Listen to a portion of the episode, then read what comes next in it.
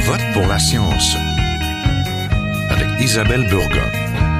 Bonjour à vous, j'espère que vous portez bien cette nouvelle année qui commence. Le gouvernement a donné l'automne dernier son feu vert à des opérations de dragage dans le parc marin du Saguenay-Saint-Laurent. C'est là où vivent des colonies de belugas et aussi d'autres mammifères marins, mais aussi toute une faune et une flore locale. Des travaux d'excavation de, sol et de sédiments sous l'eau sont opérés à chaque année dans le fleuve Saint-Laurent pour permettre la bonne circulation des navires. Cela occasionne souvent le relargage de matières en suspension et de contaminants, et aussi beaucoup de bruit et de dérangement pour les espèces animales de ces écosystèmes. Draguer le Saint-Laurent peut-il nuire aux espèces indigènes? Nous en parlons tout de suite. Ne bougez pas.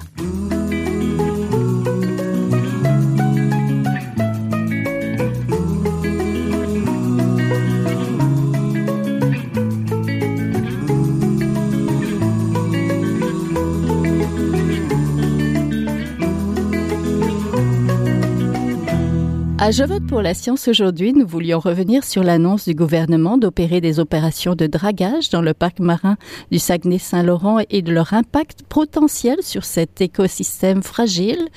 Pour en parler, je suis en compagnie de Robert Michaud, président et directeur scientifique du groupe de recherche et d'éducation sur les mammifères marins, le GREM. Bonjour. Bien bonjour. Je suis aussi en compagnie de Pierre Bélan. Docteur Pierre Bélan est spécialiste du milieu marin biologique, de la contamination de la chaîne alimentaire et de ses effets. Bonjour. Bonjour. Les opérations de dragage ne sont pas rares dans le fleuve Saint-Laurent. Des milliers de mètres cubes de sédiments seraient dragués chaque année, essentiellement pour faciliter la navigation. La Société des traversiers du Québec a d'ailleurs obtenu le feu vert pour les travaux dans le parc euh, marin du Saguenay-Saint-Laurent, situé à l'embouchure du fjord de la rivière Saguenay au Québec.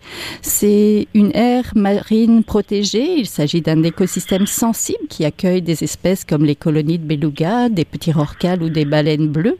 Monsieur Michaud, je viens de parler euh, des mammifères marins. Pouvez-vous nous rappeler quelles sont les espèces que l'on retrouve dans ce parc et comment elles se portent? en fait, le, parc marin euh, qui va très bientôt s'agrandir. C'est une très bonne nouvelle qu'on a eue au cours de la dernière année. Mais le parc marin accueille à chaque été euh, une dizaine d'espèces de mammifères marins différents. Certains sont, sont résidents, comme les belugas. Ils quittent à peine le parc marin quelques, quelques mois par année pour se diriger vers le golfe. Et les autres, par contre, sont presque tous des, des, des, migrateurs qui viennent dans les eaux du parc marin à différents moments, principalement pour se nourrir. On parle des, des grands rorquals bleus, mais aussi des rorquals communs, petits rorquals, rorquals à bosse. Il y a des marsouins qui sont abondants cette année. On a eu beaucoup de, de dauphins.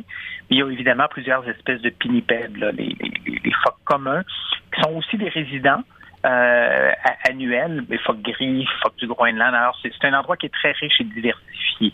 Oui, comment elles se portent, toutes ces espèces-là? On, on, entend parler beaucoup du beluga, mais... Oui, ben, le beluga a, a, a, toujours et encore des problèmes. C'est une population qui est en voie de disparition. On connaît un peu l'historique de, de, de, la chasse euh, intensive euh, dont cette espèce a été victime, en quelque sorte, arrêtée en 1955, cette chasse-là. Euh, depuis, la population ne s'est pas vraiment rétablie et elle fait face à une multiplication d'impacts de nos activités. Euh, les, la contamination, la contamination chronique de la chaîne alimentaire est, est, probablement encore et toujours un des principales, une des principales limites euh, au rétablissement de cette population-là. Mais toutes nos activités, le, le, la navigation, que ce soit la navigation de, de plaisance, la, la, grande navigation, le transport maritime, mm-hmm. et comme vous le mentionnez, les, les, les, traversiers et le dragage sont, sont tous des activités qui sont susceptibles d'avoir un impact sur cette population. Et c'est peut-être la somme de tout ça qui fait que les, popula les, les belugas ne, ne se rétablissent pas, mais on, on tente toujours de comprendre pourquoi. Oui, et la société portuaire du Bas-Saint-Laurent et de la Gaspésie veut draguer justement les sédiments du port de Gros Cacuna pour la prochaine décennie. Monsieur Bélan, rappelez-nous un petit peu les raisons derrière ce projet. Eh bien, évidemment, dans, dans l'entrée d'un port, le, le, dragage vise à faciliter l'accès aux navires, euh, l'accostage. Euh, évidemment, c'est des endroits fermés. Et on a empiré euh, le, dépôt de sédiments en faisant des, des, murs pour bloquer, pour approcher, les, bateaux approchent et s'accrochent. Et les sédiments, comme ça ralentit le courant, les sédiments qui est dans l'eau, qu'on ne voit pas vraiment, sauf parfois par la couleur de l'eau, se déposent dès qu'il y a un ralenti. Alors, euh, d'entrée départ, c'est les endroits qui s'ensablent le plus. Et c'est là que les dragages doivent se faire, je, pense, en priorité, très bientôt. Euh, le port de Rivière-du-Loup, pour les mêmes raisons, et le port de Gros-Cacuna. Oui. Et le Gros-Cacuna, est-ce que c'est quelque chose qui vous inquiète, ce, projet de dragage? Ben, effectivement, c'est inquiétant parce que plus que le port de Rivière-du-Loup, puis Robert me corrigera, toute la région en face du port de Kakula est très importante pour les belugas. Les femelles vont là avec leurs petits. Vous vous rappellerez peut-être qu'en 2014 ou 2015, euh, il y avait un projet de faire euh, du port de Kakula un terminal gazier. Mhm. Et euh, nous avons tous, tous les experts des belugas ont lutté contre ce projet parce qu'il allait être nuisible pour les mères belugas et les veaux qui circulent dans ce secteur-là. Et finalement, euh, le projet a été abandonné à cause des belugas. Alors maintenant, si on propose de faire un autre projet, les mêmes arguments vont être soulevés par ceux qui s'intéressent à la protection des belugas. Et c'est pas seulement ceux qui s'y intéressent, mais comme c'est une population menacée, il y a une loi qui s'applique. Et il va falloir faire appliquer la loi, donc faire des études et avoir un avis le meilleur avis scientifique possible. Euh, et cette fois-ci, un avis qui est éclairé et qui est fait par des spécialistes. Dans le cas du port de Oncacuna, euh, il y, avait des, groupes qui sont allés en cours, dont moi-même, puis Robert avait témoigné. Euh, on n'avait pas observé la loi. Alors, j'espère que cette fois-ci, on va l'observer. Oui. Quels sont les risques pour donc les espèces indigènes telles que le beluga dans cette zone, Monsieur Michaud? Ben, en fait, les, les activités comme le dragage ont, plusieurs impacts euh, potentiels. Sur, on va se concentrer sur les belugas dans un premier temps. Les, les premiers impacts, c'est euh, des impacts qu'on pourrait plus dire indirects, c'est sur leur, euh, leur source d'alimentation quand on drague que ce soit le prélèvement des sédiments ou le, le, relâchement des sédiments, parce que c'est les deux phases. Souvent, on, va recueillir des sédiments, on va les déplacer, on va les redéposer ailleurs, mais on change la structure des, des, des fonds marins.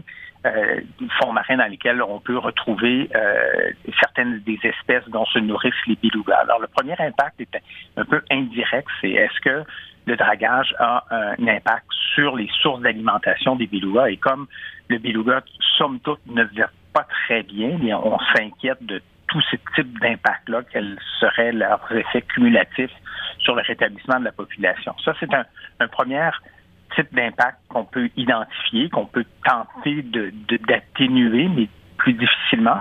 Des impacts qui sont, eux, plus directs. C'est que les activités de dragage bien, font du bruit, ça amène des, navires à se déplacer et le bruit et les déplacements de navires, le déplacement physique des navires sont susceptibles eux aussi d'avoir des impacts mais plus directs sur les belugas. Euh, comme les premiers, ces impacts-là, on peut tenter de les atténuer en, en, faisant les travaux dans des périodes où les belugas sont moins présents ou en déployant des, efforts de surveillance autour des sites où ces travaux se font là pour, par exemple, arrêter des travaux quand les belugas sont détectés à proximité. Et dans le cas des, travaux de dragage à Rivière-du-Loup qui se font depuis quand même assez longtemps, mais ces mesures-là sont en place. Euh, et, et, vise justement à, rendre le plus acceptable possible le moins dérangeant possible ces activités-là. Alors, dans le port de Kakuna, la même approche euh, est, proposée, c'est-à-dire de trouver une période pendant laquelle ces travaux-là peuvent se faire à moindre impact, mais ça se fait pas sans impact. C'est c'est pas euh, aussi spectaculaire que les, les, impacts qu'on pressentait si euh, la, société portuaire avait eu à modifier son port pour accueillir des activités de, de, pétrolières ou de, de grandes gazières, parce qu'il y avait eu aussi un projet au début des années 2000 pour recevoir euh, des, des, gazoducs. Euh, parce que là, on parlait de faire des extensions à l'extérieur, puis s'en aller directement dans l'habitat. Mais même ces, ces activités-là qui sont plus restreintes, euh, comme on est dans l'habitat essentiel des belugas, comme on est à la limite du parc marin dans lequel on fait des efforts considérables pour aider les belugas, mais ces, ces activités-là doivent être examiner très attentivement et on devrait faire tout ce qui est possible pour en, atténuer les impacts. Pour ces activités-là, il y a il est possible, il y a, des bonnes façons d'atténuer les impacts directs. Les impacts indirects, là, il y, a, plusieurs inconnus. Alors, à savoir comment le dragage peut remobiliser des contaminants, comment ce dragage-là aura un impact sur les proies, les Là, on, la réponse est, moins claire. Il y a, peut-être des investigations qui devraient être euh, poursuivies pour nous éclairer dans ces impacts-là et, les choix en faire. Oui, surtout que c'est une, le parc marin est une pouponnière pour cette espèce-là. Surtout à certaines périodes de l'année, ça doit être plus critique finalement. C'est ben, euh, en fait, la, vie scientifique qui avait été émise pour le, programme de dragage à, à Kakuna, puis on pourrait imaginer des, recommandations semblables pour, euh, je m'excuse, la vie scientifique qui avait été produite pour le dragage à Rivière-du-Loup, euh, justement, ciblait de, des, actions pour réduire l'impact sur les femelles avec les jeunes. les femelles avec les, les femelles enceintes en particulier, euh, on, s'inquiète de leur capacité à acquérir assez d'énergie pour compléter leur cycle de gestation au printemps. Alors, on fait beaucoup d'efforts pour protéger les femelles au printemps. C'est pour ça que le, dragage printanier a été interdit puis reconduit à l'automne pas pour dire qu'à l'automne, il n'y aura pas d'impact, mais ces impacts-là pourraient être moins critiques euh, pour les belugas. Fait que vous avez raison de dire que le, parc marin, en quelque sorte, abrite une population fragile des belugas du Saint-Laurent, puis la période la plus fragile, la plus euh, critique, c'est peut-être la période des, de, la, fin de la gestation et la naissance des jeunes, le printemps et l'été. Et malheureusement, c'est la période où nous, les humains, sommes le plus actifs sur le, sur le fleuve parce que l'hiver, il y a la glace et tout ça. Alors, on a un défi de cohabitation assez important avec les belugas. Il faut être très ingénieux, il faut être très prudent, puis il faudrait toujours euh, inclure les, les, dans nos préoccupations. Mmh, oui, oui. Pour du côté des, des espèces, le port de Contrecoeur en Montérégie sera lui aussi agrandi et dragué, ce qui risque de nuire à l'espèce en voie de disparition, le chevalier cuivré, avec la destruction d'un habitat essentiel à l'espèce. Les poissons sont moins visibles, mais ça importe aussi de veiller euh, sur ces espèces. Dans le passé, le dragage a nuit à des espèces comme le bar rayé. Monsieur Bélan, pouvez-vous nous en parler? Oui, effectivement. Euh, Robert a souligné quelque chose de très important, c'est que quand on mobilise les sédiments, quand on les enlève à un endroit, qu'on fait des activités, on n'a pas un impact seulement sur les espèces qui sont là. Alors, à contre-cœur, le chevalier cuivré va être affecté. Euh, dans la région de Rivière-du-Loup ou Kakuna, il y a des populations de poissons aussi euh, qui ne sont pas ce qu'elles étaient autrefois. Je pense par exemple au hareng. Le hareng, c'est une espèce euh, fourragère. Beaucoup d'espèces marines se, nourrissent de harengs et de capelans. Ces deux espèces-là ont eu des, connu des baisses énormes euh, de, leur, dans leur population. Et ça ne dépend pas nécessairement de ce qui est fait sur place. Et je reviens à contre-cœur, c'est que c'est peut-être un secteur qui est plus contaminé ou moins contaminé que Kakuna et Rivière-du-Loup, mais ça dépend de quel contaminant on parle, puis on n'a pas les données vraiment. Mais c'est les contaminants qui sont soulevés des sédiments à contre-cœur pourraient se rendre beaucoup plus loin que ce qu'on pense.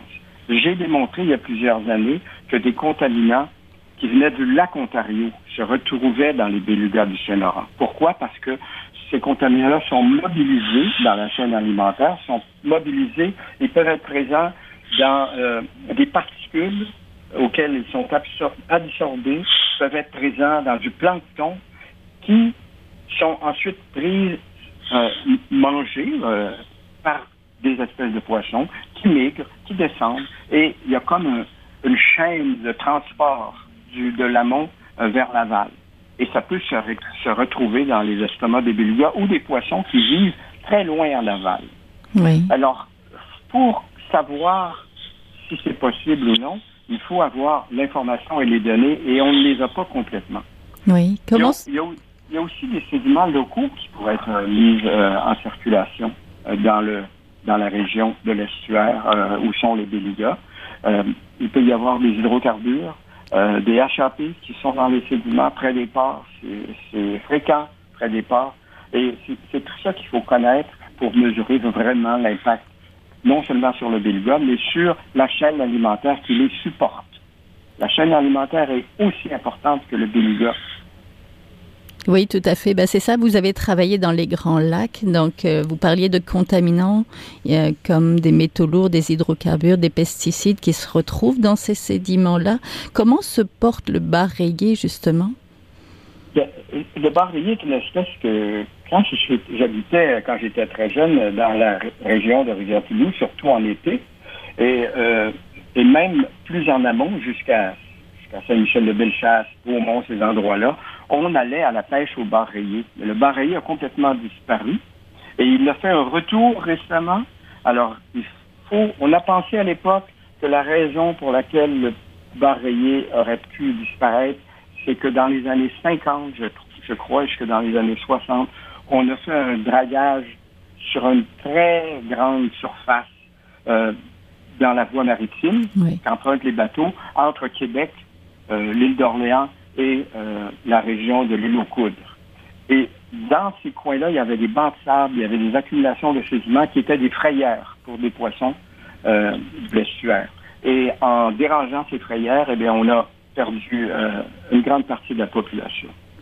De donc. La Société des traversiers du Québec prévoit de draguer chaque année 60 000 euh, mètres cubes de sédiments euh, dans la région de Rivière-du-Loup, l'autre projet de dragage qui pourrait avoir des impacts et des enjeux spécifiques. Euh, il y a eu euh, le bureau d'audience publique euh, sur l'environnement qui a donné un avis. Quels sont les, les impacts de ce projet, peut-être, Monsieur Michaud? En fait, c'est, les impacts sont, comme on disait, il, y avait, il y a les deux volets, les impacts directs et indirects. Dans ces cas-là, euh, l'évaluation a été que si on peut trouver une période euh, pour euh, restreindre les impacts directs, le, le, projet a été jugé acceptable. Il y a quand même ces inconnus qui sont ces effets indirects à long terme sur l'exposition les, des différents contaminants et, et les effets euh, sur les, les, populations de, de proies, de, de, poissons dont se nourrissent les belugas. Euh, c'est parmi l'ensemble des activités humaines dans le Saint-Laurent. Euh, il faut regarder l'ensemble, évidemment, puis c'est ça notre grand défi. Et parmi l'ensemble de ces activités-là, le dragage n'est qu'une de, des, des, activités qui sont qui ont un, un, effet potentiel significatif sur les populations. Euh, on peut pas arrêter toutes ces activités-là, mais pour chacune d'entre elles, on a un, un, devoir, puis on comprend de plus en plus pourquoi, on a un devoir d'en atténuer les, les impacts. Mais je pense qu'il faut, ça nous amène à une réflexion un peu plus large, c'est que on, toutes ces activités-là sont, sont commandées, sont rendues nécessaires par notre vote notre mode, mode de, de, vie, hein? qui, qui s'accélère et, et, on consomme beaucoup, on produit, on consomme, on transporte énormément de biens. Euh, on transporte beaucoup de personnes aussi, des traversiers, c'est surtout, c'est aussi des personnes que ça transporte.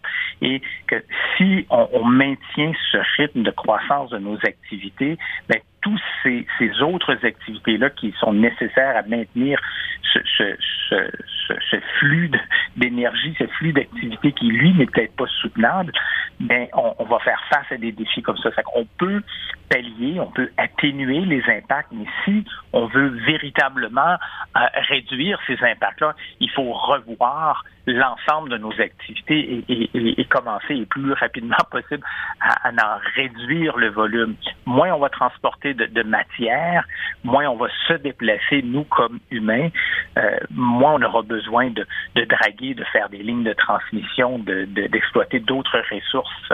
On, on, doit regarder chacune des activités-là une à une, mais à chaque fois qu'on fait l'exercice, ça nous ramène quand même à, à la question première, c'est que si on veut maintenir ce niveau-là d'activité, il y aura des impacts. Alors, il y a deux façons de le faire. On, réduit nos activités ou on y va euh, une activité à la fois pour voir comment on atténue.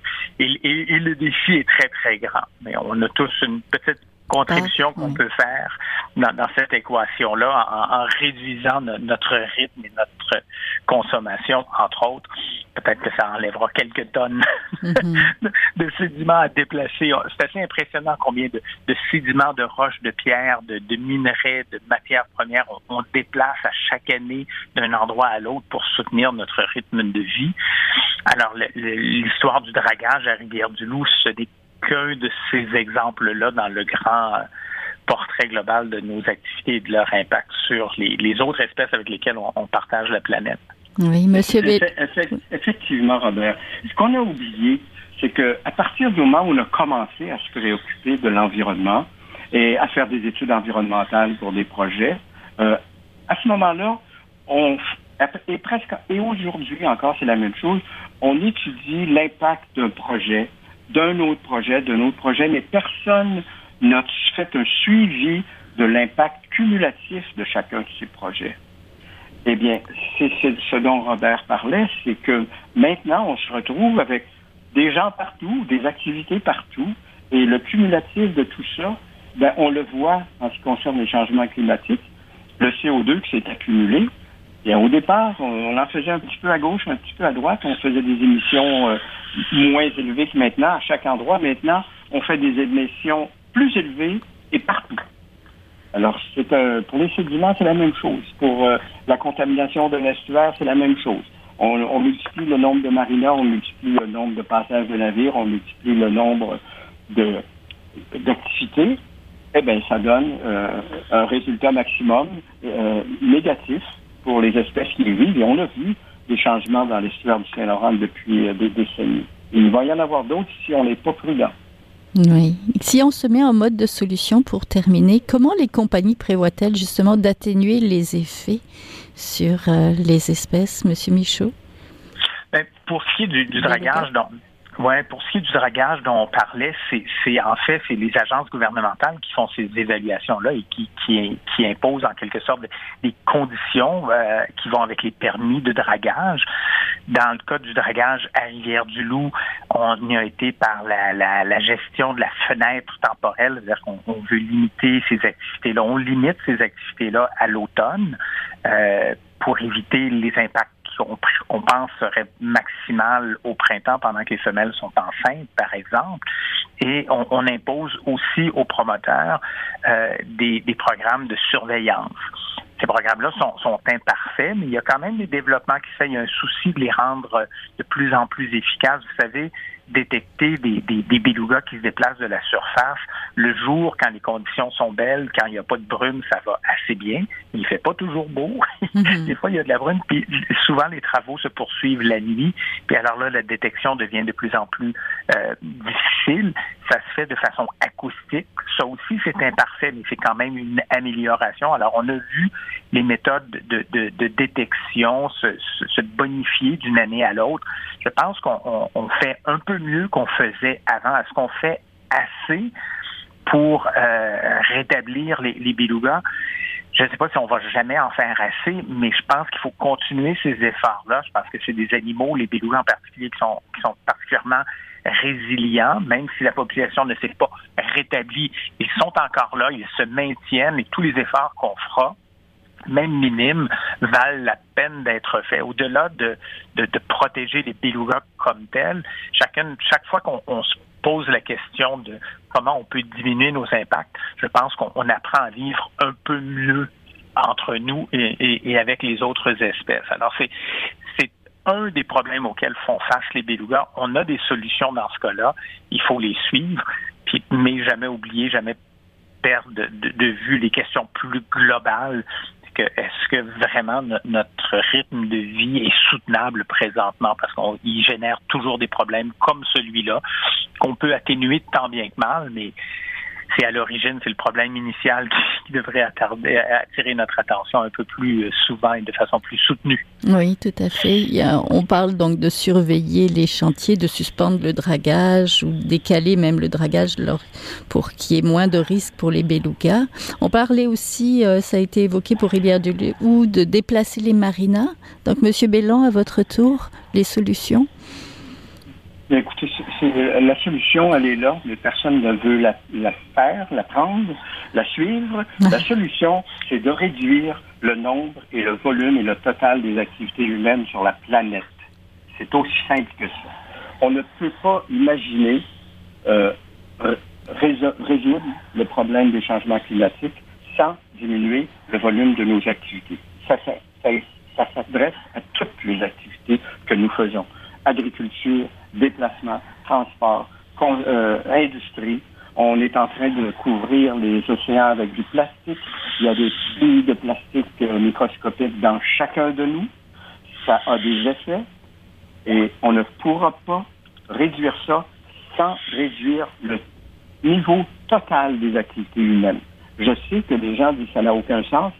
Eh bien, si personne ne veut faire ça, préparez-vous. Euh, avec euh, le réchauffement climatique.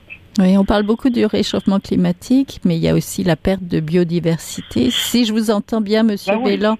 Ben, oui, ça va, écoutez, ça va tout, tout ensemble. Pourquoi euh, il y a tant de CO2 dans l'atmosphère? C'est juste une mesure de l'activité humaine. Pourquoi la biodiversité diminue? Les gens disent, ah ben oui, le climat change. non, c'est pas, pas ça. C'est qu'il y a trop d'humains partout qui font. C'est ça qui fait diminuer la biodiversité. Oui, donc c'est un petit peu de notre faute. Et donc on a un petit peu, un petit peu une part de solution chacun? Tout est notre, de notre faute. On a chacun une part de solution. Il ne faut pas euh, penser qu'on va s'en sauver avec des automobiles électriques. Hein? Très bien. Prenons des automobiles électriques, mais arrêtons d'acheter des automobiles au rythme actuel où à chaque année, il y a de plus en plus d'automobiles partout. Ça veut dire plus de kilométrage, plus de, de mouvements, plus de construction industrielle. Ça ne réglera pas le problème de passer d'une auto à essence à une auto électrique. Non. Pour y arriver au Québec, il va falloir arnacher des rivières pour produire plus d'électricité, mettre des euh, éoliennes, les gens veulent pas d'éoliennes, veulent pas de barrage, mais ils veulent continuer à rouler. Merci beaucoup. Donc, on était en compagnie de Pierre Bélan, spécialiste du milieu marin biologique, de la contamination de la chaîne alimentaire et de ses effets, et de Robert Michaud, président et directeur scientifique du groupe de recherche et d'éducation sur les mammifères marins, le GREM. Merci beaucoup. Merci à vous. plaisir. Voilà, c'est tout pour cette semaine. À la régie Daniel Fortin, à la recherche cette semaine Fanny Robarcher, à la réalisation et micro Isabelle Burguin. Je vote pour la science c'est une production de l'agence Science Presse avec Radio VM. Réécoutez notre émission, partagez-la aussi sur vos réseaux favoris. Visitez aussi la page de l'émission sur le site de l'agence Science Presse. Je vais vous donner la page sciencepresse.qc.ca pour mieux apprendre de ses impacts sur le dragage dans le parc marin du Saguenay-Saint-Laurent. Passez tous et toutes une très belle semaine à notre antenne. Jin Jiahua est un chercheur typique ceux pour qui les progrès de la bioinformatique.